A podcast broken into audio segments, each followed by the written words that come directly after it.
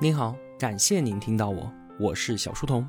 本节目由小书童频道微信公众号和喜马拉雅共同出品。在公众号里面回复“陪伴”，可以添加我的个人微信。一个多星期都没见了，十分想念。断更了这么久啊，很是抱歉。我带女儿乐乐呢，出了一趟远门，去到了苏轼当年被贬最远的地方——儋州海南。今天啊，是一月十六号，是他七岁的生日，祝他生日快乐。希望他无灾无难到公卿。后面春节期间呢，我应该是没有外出活动的，我会抓紧时间照常更新的。我们正在解读《苏东坡传》，作者林语堂。上期节目我们说到啊，一零七九年，四十三岁的苏轼调任湖州知州，因为一封写给皇帝的感谢信里面暗藏讥讽朝政，招致了御史台的严厉弹劾。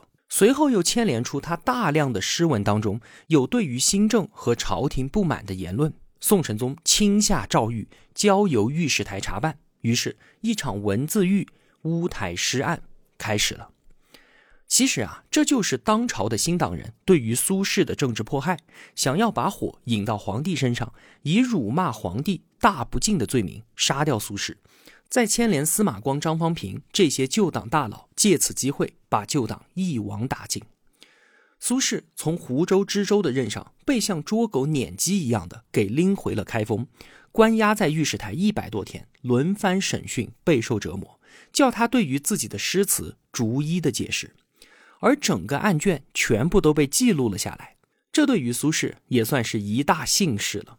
因为没有哪个文人会有这样的遭遇，把自己的百首诗词全部解释一遍，并且完整的记录留存，成为了研究中国诉讼史和文化史的宝贵资料。在大狱当中啊，苏轼一度认为自己是在劫难逃了，历经生死，也在很大的程度上成就了他后来的洒脱与旷达。在他落难期间啊，各方势力全力营救。包括一众的旧党大佬、中立大臣，还有当朝的太皇太后。最值得一提的是，已经退居金陵的前新党领袖王安石，他都写信给宋神宗力保苏轼。而其实宋神宗本人呢，也并不想真的杀了苏轼。在被抓五个月之后啊，高高举起的板子轻轻地落了下来，被贬黄州。宋神宗呢，他通过乌台诗案达到了压制言论、整肃纲纪的目的。新党人虽然没有将旧党斩草除根，但也巩固了自己的势力，打压了对手。而苏轼呢，当然是吃了不少的苦头，但也总算捡回了一条命。出狱的当天晚上啊，他又写下了两首诗讽刺新党。这个无可救药的乐天派写完之后，丢掉毛笔，搓搓手掌，骂了自己一句：“你可真是死不悔改啊！”而这也是我们觉得他可爱的地方。那好。我们接着往下聊。一零八零年大年初一，苏轼从开封启程，去往千里之外的黄州，今天的湖北黄冈。当年啊，是长江边上的一个穷苦小镇。贬谪是一种最常见的对于获罪官员的惩罚方式。在古代呢，政治、经济、文化都是高度集中于中央的，所以越是偏远的地方，越是穷苦，惩罚就越重。而被贬官员本身是具有才能和影响力的，强制把他们送到偏远之地，对于他们来说当然是惩罚；而对于当地来说呢，却大有益处。像是韩愈对于潮州，柳宗元对于柳州，苏轼对于黄州，都是这样的。他们的到来啊，让那个地方闪耀出了一片光彩。苏轼被贬黄州，团练副使本州安置，不得签书公事。团练副使就相当于县级武装部长。但是本州安置不得签书公事，这就说明了他没有任何的权利。当时啊，成熟的官僚体系里面就制造了大量这样有名无实的官衔，专门用来把被贬者囚禁于官僚体系之内，和那些流放犯区分开来。其实说白了，苏轼就是一个被黄州官府监视居住的犯官。那既然是饭馆，除了一点微薄的食物配给之外，是没有任何的俸禄的，也不提供住宿，这一切啊，都要他自己去想办法。而苏轼此前为官多年，竟然是个月光族，俸禄随到随花，基本上啊就没有什么储蓄。现在好了，到了黄州，几个月之后，一家老小二十多口人也跟来了，按照当地的消费水平，每个月都要开支四千多文钱，怎么办呢？苏轼他倒是随遇而安，钱多的时候我就多花一点，现在没钱了，那我就省着花。他把所有的家底翻了出来，每个月从积蓄里面拿出四千五百文钱，分成三十份，挂在房梁上。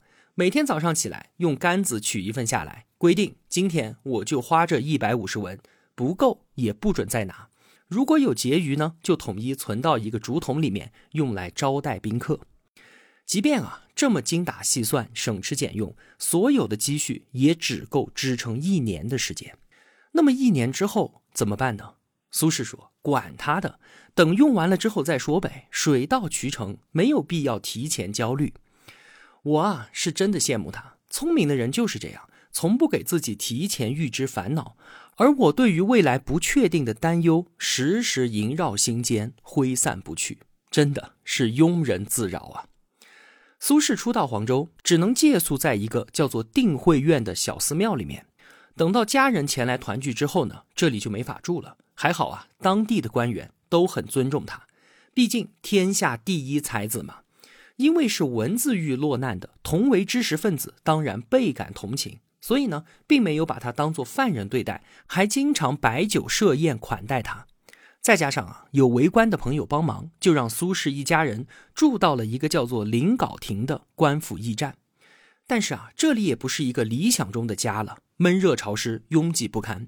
苏轼他喜欢呼朋唤友，相伴为乐，但是朋友来到这里啊，根本就住不下。到了第二年，一位老友帮忙向当地的政府申请到了城东面一片五十亩的废弃坡地，苏轼就脱下文人的长袍，开荒种地，补贴家用。后来在这里啊，还盖起了五间泥瓦房。因为是在冬天落成的，大雪纷飞，环顾四周皆为雪景，于是苏轼就给他起了一个非常美的名字——雪堂。雪堂不仅解决了住房困难的问题，还是苏轼接待宾客的地方。此后呢，也成为他在黄州精神生活的重要象征。而这片自己的躬耕之地，被他称为东坡，也给自己啊起了一个雅号——东坡居士。其实呢，这个名字还跟他非常敬佩的唐代大诗人白居易有很深的渊源。当年啊，白居易被贬中州，就经常写诗吟咏东坡。在苏轼之前啊，东坡其实是白居易的代名词，而同为天涯沦落人的苏轼也以此为自己的雅号，此后才有了那个光彩熠熠的苏东坡。苏东坡呢，后来回望自己的一生，觉得自己和白居易有很多的共同之处，同样的安分寡欲、处变如常、听天由命。今天啊，我们说到“听天由命”这四个字，有一种不作为的贬义。其实呢，这可是儒家君子难能可贵的操守啊！怎么说呢？儒家认为，君子应该着力于自己可以把握的事情上，修身行事合乎道德。而至于人生的沉浮，那是不可控的事情，那是命。如今啊，遭受了挫折，最被推崇的价值是什么？是百折不挠、忍辱负重，要想着如何东山再起，打一场漂亮的翻身仗。但是啊，这却是为君子所不耻的。之前我在其他的节目里面也分享过，儒道两家都共同确认了一点，就是人生在世，富贵贫贱的决定权并非在我，而在命。年轻人啊，大多人都是不会信命的。如果成功了，做出了一点成绩，会觉得都是自己奋斗努力的结果。而当人到了中年呢，看遍了人生海海，就会明白人力的渺小。所以孔子说：“不知命，无以为君子。”认为自己拥有的财富和地位完全都是自我努力的结果，那是贪天功为己有啊！儒家最为推崇的人生准则是什么？是君子素其位而行，素富贵行乎富贵，素贫贱行乎贫贱，素患难行乎患难。就是在什么样的处境之下，你就做什么样的事情。富贵了就做富贵之人该做的事，贫贱了就做贫贱之人该做的事情。任何处境都泰然自若。一旦食一瓢饮在陋巷，不堪其忧，也不悔其乐。当然了，这是很难很难做到的事情。经历大起大落，但是内心却不起波澜，这多难啊！那我们觉得人之常情应该是什么样子的？穷人乍富肯定会是一副令人讨厌的暴发户的嘴脸，而富人破产呢，也难免要怨天尤人。之所以难做到啊，所以白居易、苏东坡这些人才被我们后人所敬仰嘛。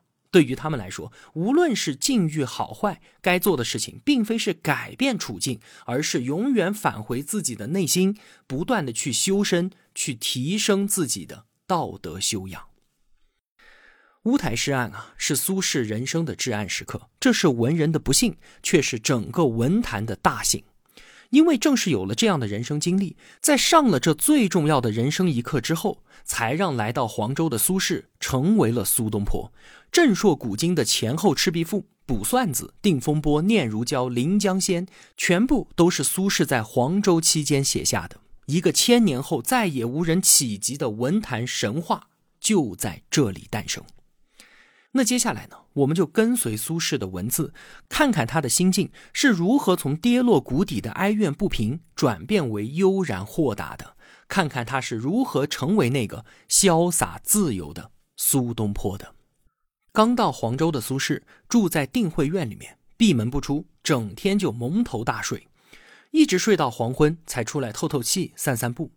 他的内心啊，充满了幽怨、不平、孤独、失落与寂寞。《卜算子》这首词最能代表他当时的心境了。缺月挂疏桐，漏断人初静。谁见幽人独往来？缥缈孤鸿影。惊起却回头，有恨无人省。拣尽寒枝不肯栖，寂寞沙洲冷。在一个寒冷的夜晚，苏轼孤身一人。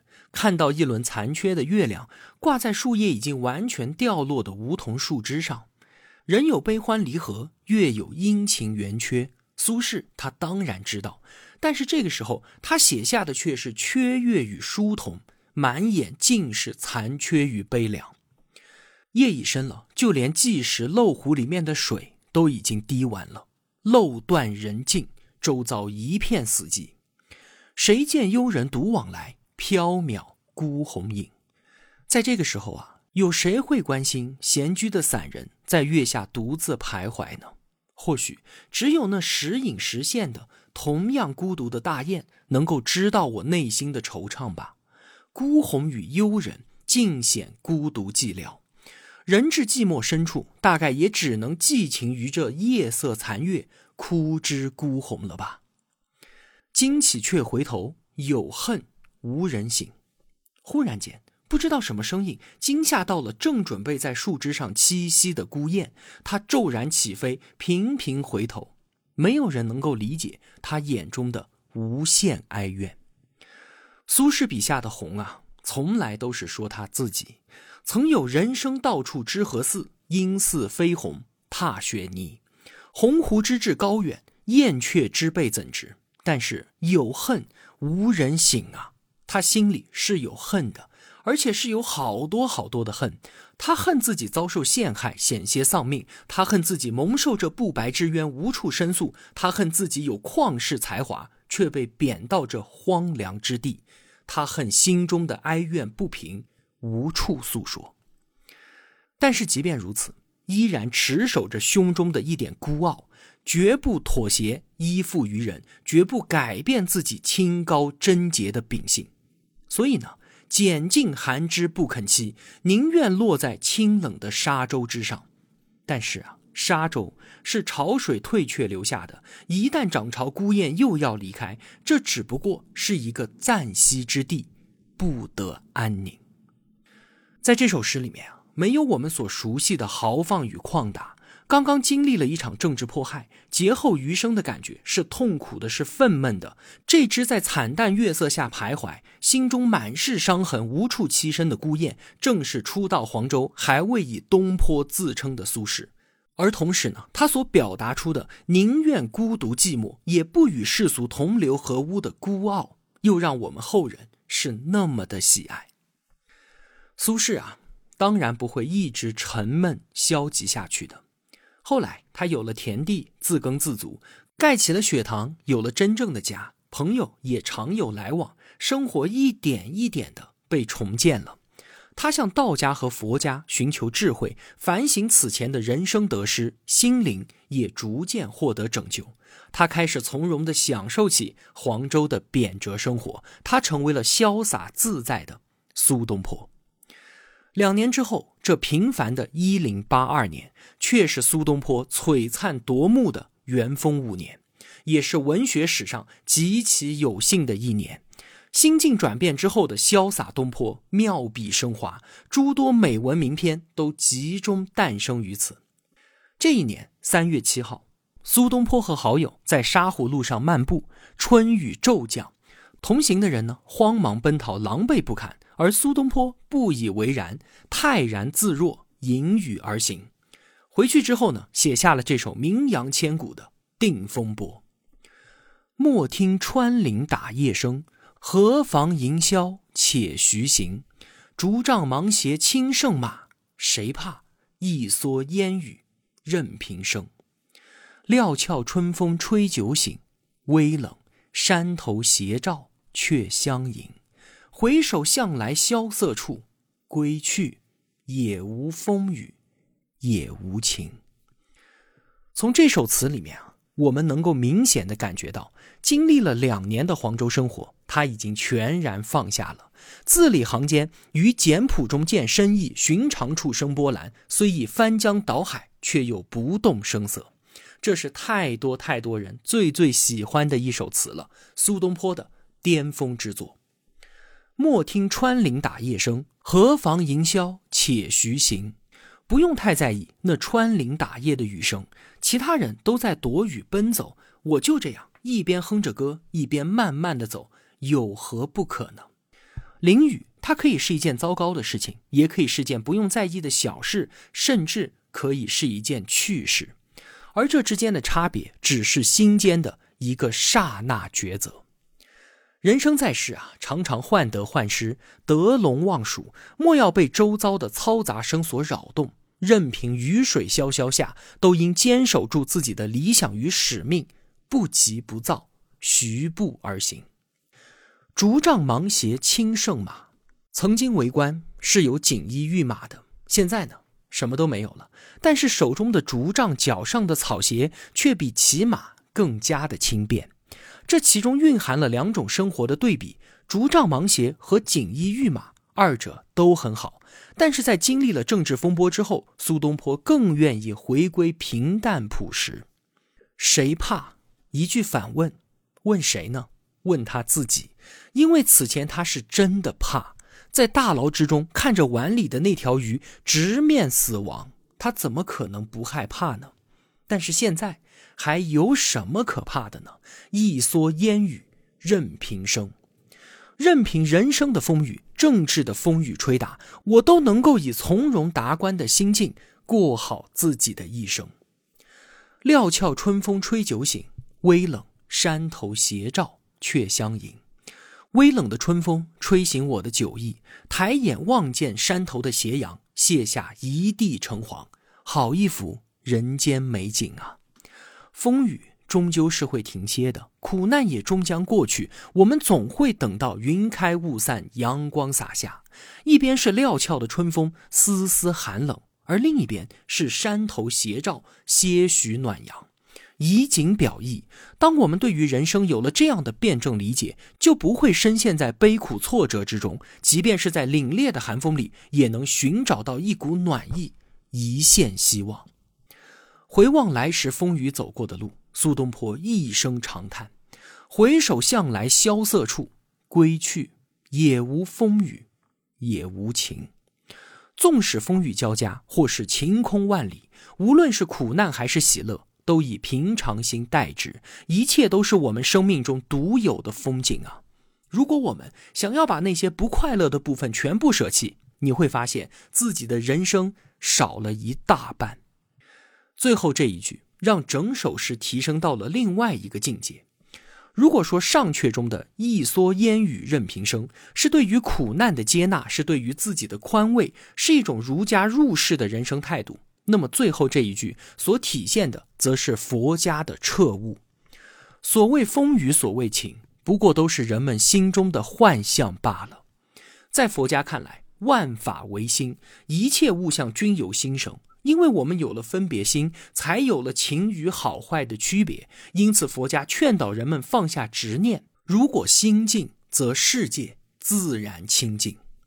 再看人生当中的波澜起落，当然也就也无风雨，也无晴了。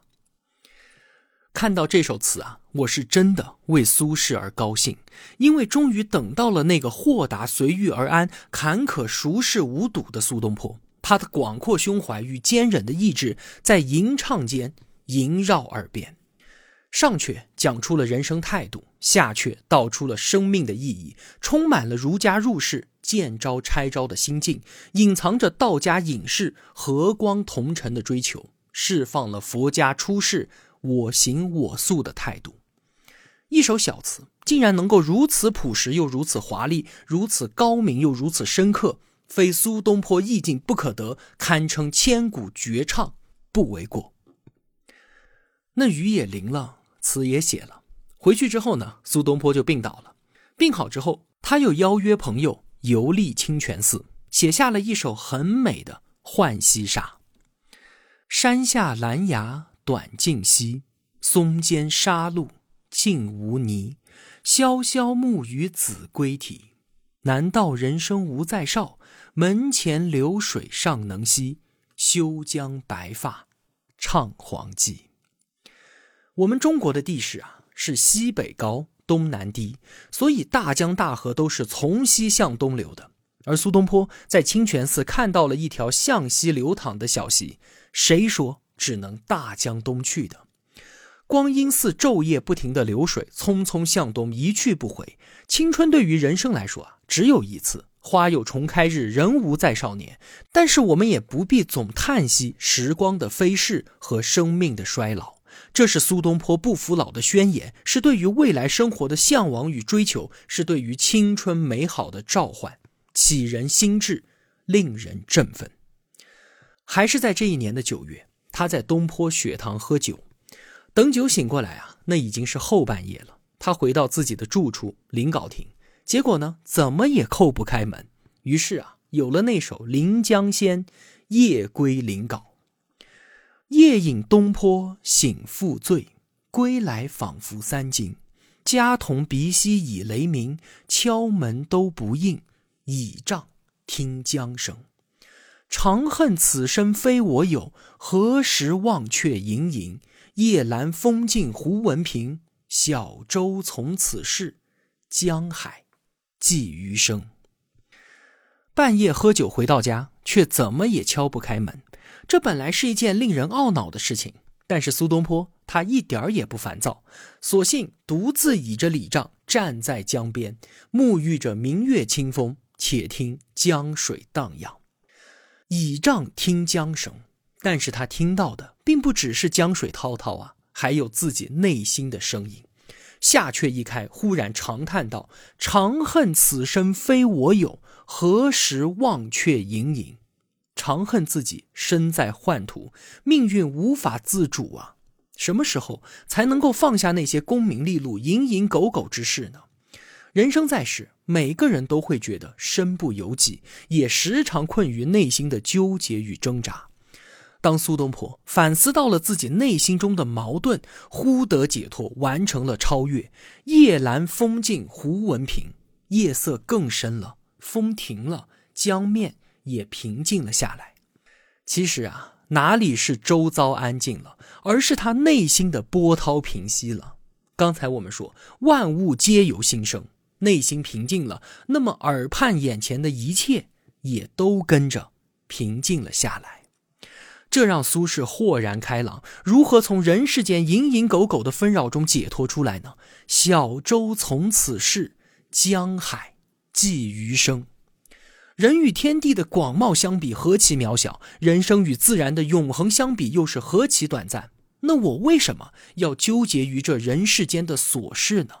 不禁生出了脱离现实的浪漫主义遐想，就让我驾着一叶扁舟，随波逐流，任意东西吧。将自己有限的生命融化在这无限的大自然之中，这世间再大，终究还是抵不过苏东坡心灵的辽阔啊！听到这里，你觉得怎么样呢？这些诗词美吗？太美了！有没有哪一句深深的触动到了你的心底呢？说真的，能和你在这儿聊苏东坡，对于我来说是一件莫大的享受。文坛史上光彩夺目的一零八二年，苏东坡的奇迹之年，到这里啊还没有说完呢。下期节目我们接着聊三勇赤壁。我的付费专辑《转述置身事内》已经上线了。想要读懂中国经济，必须要先读懂中国政府。读完这本书，你会深刻理解中国三十多年来的经济变迁，它的背后逻辑，进而能够理解身边正在发生的事情。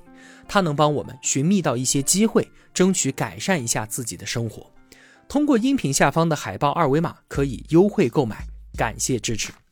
我是小书童，我在小书童频道与您不见不散。